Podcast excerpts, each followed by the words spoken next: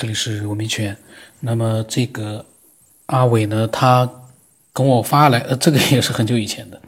我刚刚翻到的。因为我有的时候我会去翻，我会发现一些新的爱好者，我都没注意。嗯，他们发来了一些语音的分享，他们他呢，这个都可能要半年多之前了发过来的语音，是关于，也是很有意思的，应该我还没有听呢，我现在。嗯，赶紧跟大家听一下吧。我在想，这个爱好者是不是也很郁闷？他跟我分享过，呃，不少语音，然后呢，也没有下文了。所以说，遇到这样的情况呢，其实你可以跟我再多分享一点，我就会看到了。因为有的时候我确实是没注意得到。那听听他怎么讲的吧，应该是很有意思的。刚才突然有一个想法，觉得可以解释现在所有一切。包括宇宙是否有边际，宇宙是否有限和无限，人从哪里来，平行宇宙等等一切问题，就是看了你上上次有一期说的那个啊，人是有点像，就是二维世界里面小说里面的人物之后的感想，现在突然有刚刚想到是。人会不会真的是那样子？比如说，啊，我们人是我们的宇宙是小说里面那样的世界，可能我口才不是很好，一时表达不清楚，我一时表达不清楚我心里的想法。比如说，啊，我们是假如像小说里面一样的人物的话，是被创造出来的，那样。即使一本小说，很多人读了之后，就说每每一个人心里面都会对那一本小说有不同的理解，这样是不是创造了不同的平行宇宙？比假如说我们俩同读一本小说，但是我们俩对这一本小说就是有着相似的理解，但是细节上还是有不同的理解，这样就会造就造就两个。平行宇宙很相似，但是又有不同的细节存在。如果这个世界像有很多个人读了同一本小说，这样子就会有无数个平行宇宙存在，或者是说我一个人对一本小说有多个理解，这样子也会造就多个平行宇宙。对小说里的人来说是有多个平行宇宇宙。宇宙的开始是从一个起点爆发出来的，那样就很好理解了。如果我们有一天某一个人，或者是有这么一个思想，突然想写一本小说的创作灵感，他是不是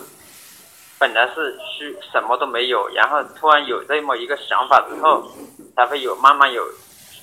有一个架构，然后有。更多的细节出来，这样子是是不是很像我们现在宇宙是从突然有这么一个点，有个想法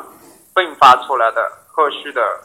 相关的东西，就是慢慢的形成宇宙一个点爆发之后，它是也是一片混沌。刚开始我们创作也是有这么个想法，然后也是很模糊，然后慢慢的越来越清晰，然后至于宇宙。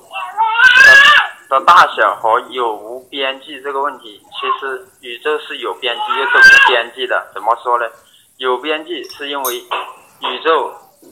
它就像小说一样，小说的范围是有限的，但是它又是无限的。有限限在哪里？现在神的思想，这个神是说我们更高维的创造我们整个宇宙的那个物，什么不是不管是物体还是什么东西也好。反正就是说，这么一个存在的东西创造我们这个宇宙的，它的，它，它的有边际，就是说一个小说一样，它也是有范围的，但是它又是无范围的，就是说你没有到达那个地方，它那个宇宙是有边界存在的，边界之外啥都没有，什么都没有，是真的是虚无，连真空都不存在，时间空间通通不存在。但是，当你剧情应按照剧情发展需要，就是人们人的文明发展到一定程度，可以达到这个边界的时候，这个边界就会自动扩大，就是像小说一样，剧情剧情需要达到一定的程度，它就会延伸出来更多的情节和内容。这样子的话，宇宙又是没有边界的，就是说，当你达到边界的时候，它又会啊延伸出更多的东西。小说也是一样，你是之前没有达到那个情节，它后面的是没有的，啥什么都没有的。当你达到这个情节之后，它后面的情节才会出来出现。就是说，宇宙是既有有边界又无边界，边界在我们看不到的地方就是边界，但是它存在那里你是看不到。等你到过去之后，发展到那个需要的时候，它又会自动向外延伸。它延伸的速度就像我们想象小说里面的我们创造的速度一样。当我们剧情需要到达一个临界值之后，它自然你后面的瞬间就会出来，后面的情节瞬间是出来，一开始也也有可能是很浑浊的，或者是边界很模糊的，但是会慢慢越来越清晰。当你走近之后，就会变清晰了。你离得远的时候，可能是很模糊的边界。当你达到那个边界之后，情节发展到那里，它就会变得更具体、更清晰。然后说到宇宙的宇宙的毁灭，毁灭是怎么一回事？就像神的记忆一样，假如这个神是存在的，这个神的记忆是不是说，你看了一本小说之后，越开始是很很清楚，但是你很久很久不去回想这个事情，或者是。宇宙中的这个神不再光临这个宇宙，也就是不再记起这个宇宙的时候，慢慢的时候，它会淡忘掉，淡忘掉，它就像一个黑洞，慢慢的吞噬所有物质。这个黑洞越来越大，直到大到整个宇宙都变成黑洞。那样的话，神就已经完全忘记这个剧情的这个宇宙的存在，它就会消失，就会变成一个起点。就像我们看一本小说，很久很久，我们去不去想起它。但是有印象，有这么一个小说，里面的具体内容记不清了，就会很模糊。直到后来，只有一个很模糊的记忆，就是一个很小的点存在那里。就是说，你已经不记得具体内容了，但是只记得这么一个小说，或者是我们是说小说存有这么一个小说，好像是看过，或者是有这么宇神的记忆中有可能是有这么一个宇宙是存在过，但是很久不去记忆它。神的记忆也许是超乎我们想象的，它是以多少亿光年来计算，所以这个尺度是很长的。当宇宙中的黑洞越来越多，就是神慢慢淡忘这个宇宙的时候，黑洞会越来越多，越来越多，吞噬所有物质，就是慢慢被遗忘的那部分就会被吸收掉，被吞噬掉，就不见了。然后直到最后，宇宙坍塌成一个点。坍塌成一个点，坍塌为一个起点，这样子，所有的东西都不存在，在神的记忆中是很模糊的一个点，我们就变成了一个点。然后再说说平行宇宙，平行宇宙是，就是刚刚我的理解是，很多人看了一同一部小说，他就会诞生出很多个。啊，不一样的想法，然后就会创造出很多很多个类似的宇宙，但是又不完全相同的啊，有我们同时存在的这么一个平行宇宙，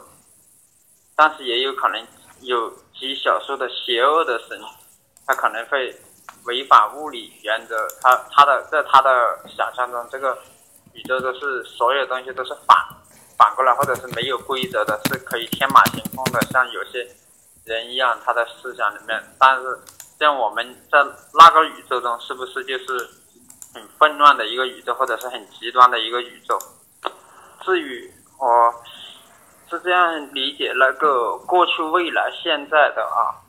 比如啊，其实过去、未来和现在呢，怎么样去理解呢？啊？让我想一想，等一会儿想清楚了再说。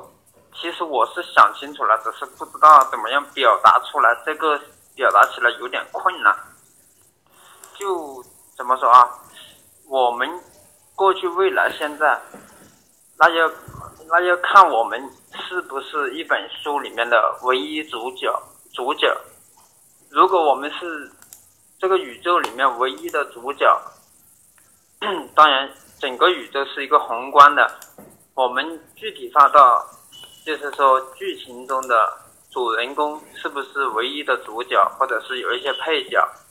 那样的话就可以反思到我们的现在、过去、未来。过去是已经坍塌的了，是不能改变的，即使你改变了。也是不能改变结果的，只能改变那个过程，殊途同归。过程在神的眼里，也许很多小细节不是那么重要，但是你，但是依照目前来说是没有办法改变。以后也许可以通过某一种力量，或者是改变细节，但是结局应该是已经过去的结局是固定的，是不能改变的，因为它已经坍塌成。就是说，小说也好，就是神的记忆也好，已经是定格了的，是无法改变的。未来是模糊的，因为未来也许它是有这么一个构想，就是说未来大概会怎么样，但是不是很清晰，只是有大概这么一个方向，未来以后是怎么样发展的。那什么是现在呢？如何区别现在呢？其实我们。现在并不是那么有那么清晰的定义，说从某一分某一秒开始，现在就是现在。我们写小说的时候，也没有说具体的分到是什么哪里是现在。神在检阅哪里的时候，就是在阅读哪一个文章的时候，那里就是现在。如果没在阅读，都是过去，就是说已经坍塌的都是过去，模糊的没有构想好的都是未来。就是过去、未来、现在，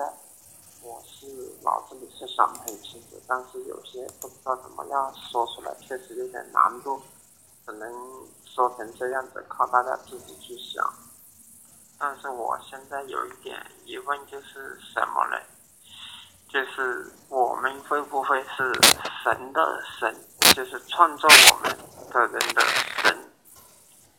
因为。我们都是相互的，神就好比我们《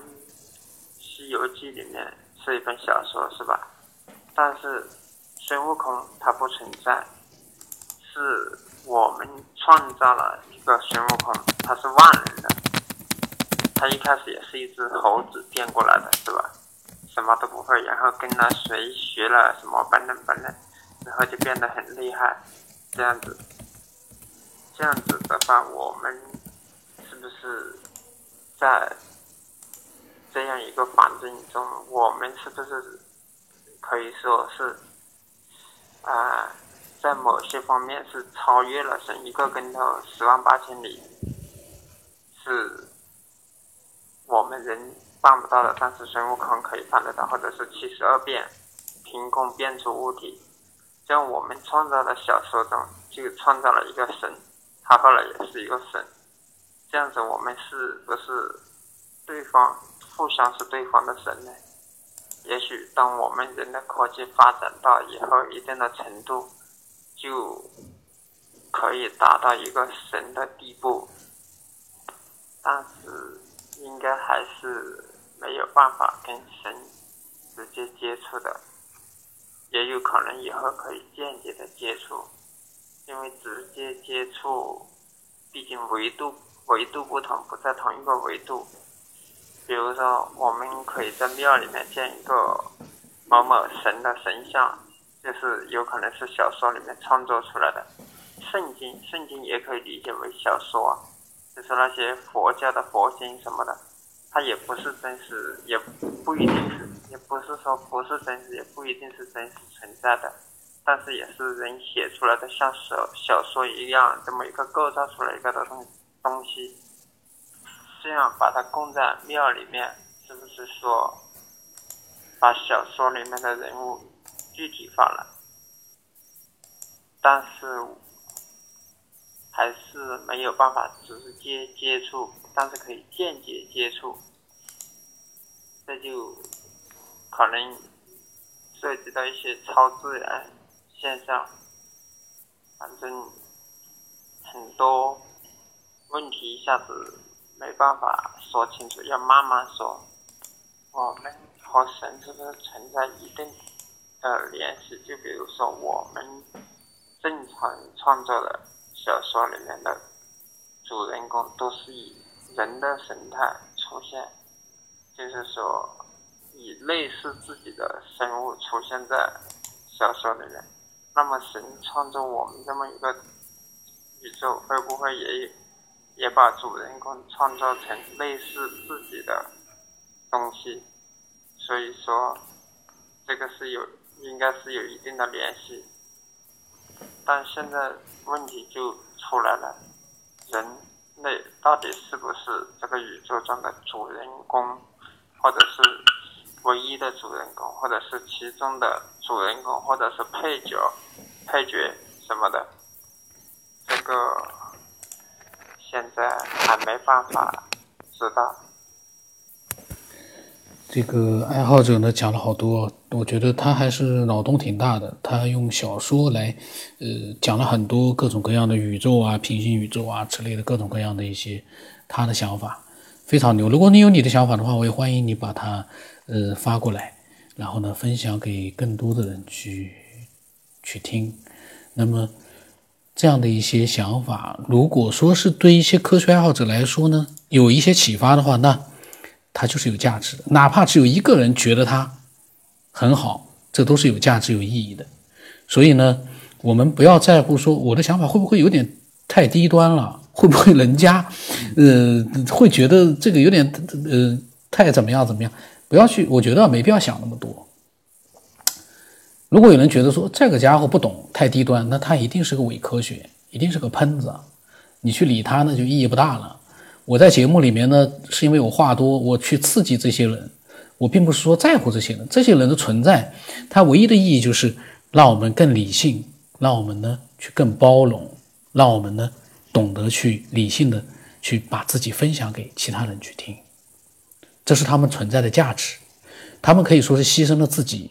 然后呢，让我们科学的爱好者们越来。越完美，那就不废话了。今天我的微信号码是 b r y 中八不浪成八，我的微信名字呢是九天以后。呃，希望听到更多人他们的分享。那今天就到这里吧。